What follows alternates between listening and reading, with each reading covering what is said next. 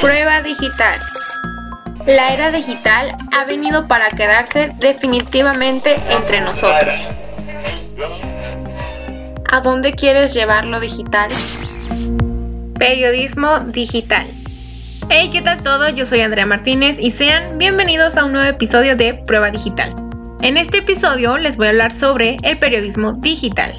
Comenzaré por explicar qué es el periodismo digital.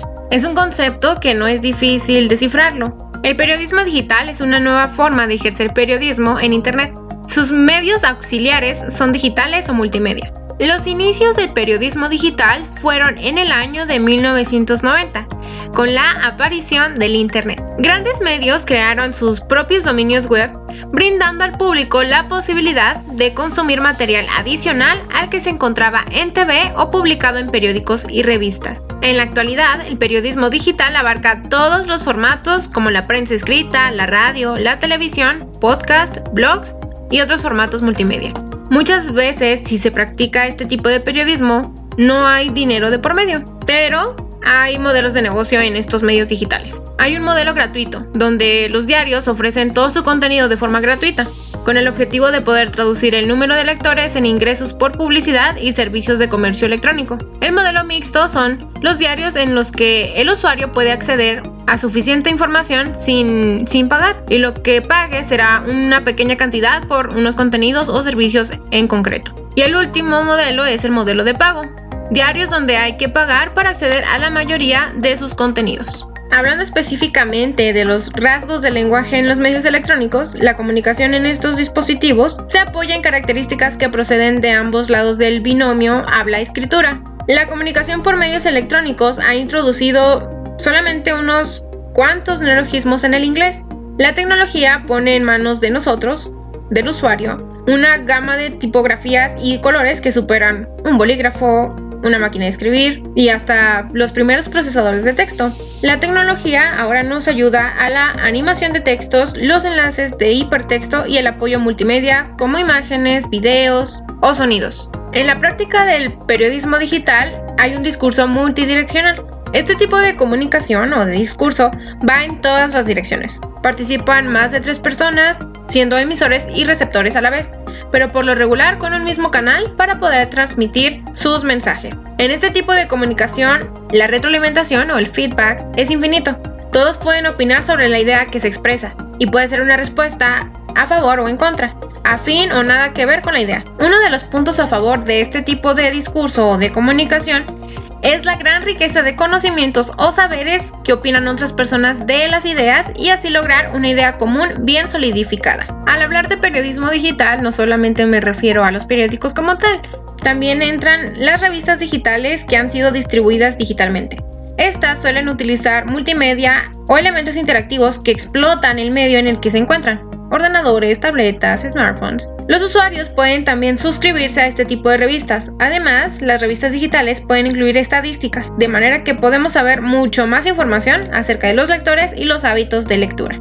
En el tema de ética de la comunicación, solo se trata de que los medios sigan ciertos valores como veracidad, independencia, responsabilidad, integridad, equilibrio, respeto y confidencialidad. Pero estos valores difieren entre sí en función a políticas y criterios editoriales. Ahora les voy a platicar de un análisis que hice a un medio que se dedica al periodismo digital y este medio es Playground. El periodismo digital es una nueva forma en que los periodistas ejercen su profesión gracias a la convergencia de las viejas y las nuevas tecnologías de la información y de la comunicación. Muchos medios de comunicación han apostado por brindar la información adicional a su público en la página web del medio o en redes sociales, pues la gente ya puede tener todos y cada uno de los medios de comunicación en un celular. Es común que las personas sigan cuentas oficiales de noticieros en Facebook o Twitter. Ahora el reto del periodista es saber cómo trabajar sus notas en diferentes formatos para los diferentes medios, ajustando la nota a las necesidades de la audiencia. Gracias al periodismo digital, la retroalimentación o feedback puede ser infinita, es decir, que el público y el periodista pueden interactuar en comentarios pues sus perfiles digitales ya están en contacto. Hablando desde mi experiencia, me es más fácil leer las noticias de forma digital, ya sea en redes sociales o en buscadores. Es por eso que el medio a estudiar en este análisis es Playground. Playground es una ventana al futuro que explica el presente y empodera a la comunidad desde la creatividad y el compromiso social. Esta definición fue dada por el mismo medio. Al ingresar a su página web se puede observar que solamente hay dos noticias de un solo día. Primero se muestran las noticias más recientes y a la derecha un anuncio en formato de GIF donde ofrece un máster en innovación social. Debajo están las entradas más populares. Le siguen tres videos de sus mismas noticias con una duración de menos de 5 minutos. Hay una barra que muestra otros proyectos audiovisuales del medio. Videocolumna. Videos cortos en YouTube que reflejan la opinión de artistas, pensadores, periodistas, influencers o activistas sobre distintos temas de actualidad. Hoy en el Internet. Videos disponibles en su página de Facebook con una duración de 3 a 6 minutos. La imagen del proyecto es una mujer que cuenta historias de entretenimiento con humor. Una habitación propia. Un video podcast alojado en YouTube donde Ana Polo, periodista y humorista, entrevista a mujeres a las que no se les suele dar la voz que merecen. Gente define. Videos con una duración de máximo de 4 minutos disponibles en el canal de Playground en YouTube, donde presentan a personas de diferentes edades, etnias e ideologías para que definan conceptos que tienen distintos significados para cada una de ellas. El plug. Show de Lil Moss, donde hablan entre amigos sin ningún tema en específico. Luego de que el dominio cargue más noticias, al final de la página están los iconos de las redes sociales en las que se encuentra Playground, Facebook, Instagram, Twitter y YouTube y un espacio libre para dejar la dirección de correo electrónico de nosotros o del lector para suscribirse. Del lado izquierdo se despliega un menú que muestra noticias, notas sobre cultura, vida, impacto social, futuro e identidad. Del lado izquierdo se despliega un menú que muestra noticias, notas sobre cultura, vida, impacto social, futuro e identidad. Debajo de estas opciones están otras como Máster en Innovación Social. Hay información sobre los seminarios, los ponentes a cargo y los precios para el máster. Nosotros. En este apartado está la definición del medio y los países donde tienen más popularidad. Clientes. Espacio para llenar un formulario para que una marca aparezca en sus redes o en sus producciones audiovisuales. Analizando sus notas, se ve que sus entradas tratan sobre la situación social de diferentes países. No son extensas, te ponen en contexto y, y, para ilustrar el texto escrito, durante el desarrollo hay una imagen, un video o una cita textual de quién o de lo que se habla. Al final de cada nota hay un video de algún tema relacionado y no precisamente del que se está hablando en la redacción. Debajo del sumario se encuentran los iconos de Facebook, Twitter, WhatsApp y correo electrónico para compartir rápidamente la nota. Al final de la noticia están los mismos iconos, además de 4 o 5 hashtags, etiquetas o palabras clave, con el fin de que la entrada aparezca en los resultados de búsqueda del usuario en, por ejemplo, Google. La mayoría de sus notas son redactadas por Playground. Solo se encuentra el nombre de un autor, y Manuel subía la sal.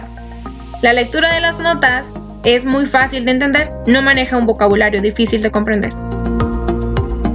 No hay espacio para la retroalimentación en el sitio web, pero en redes sociales sí es posible. Sus redes sociales están más actualizadas comparándolas con su página web. Hay publicaciones donde solo hay texto, se publican imágenes, videos y GIF con pequeños cuadros de texto, y las descripciones en las publicaciones son muy cortas.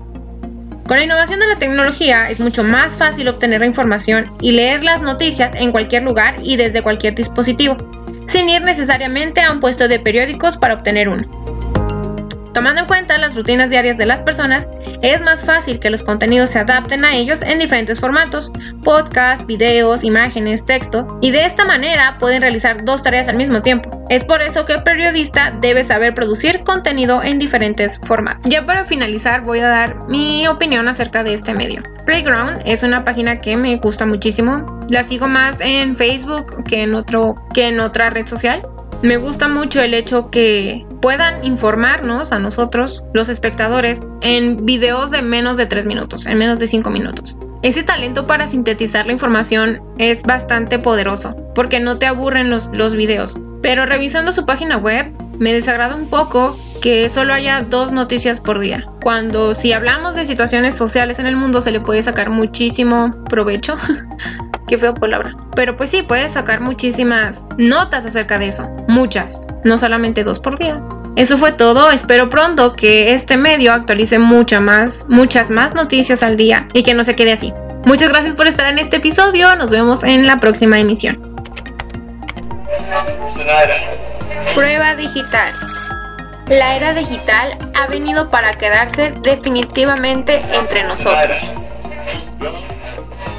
¿A dónde quieres llevar lo digital?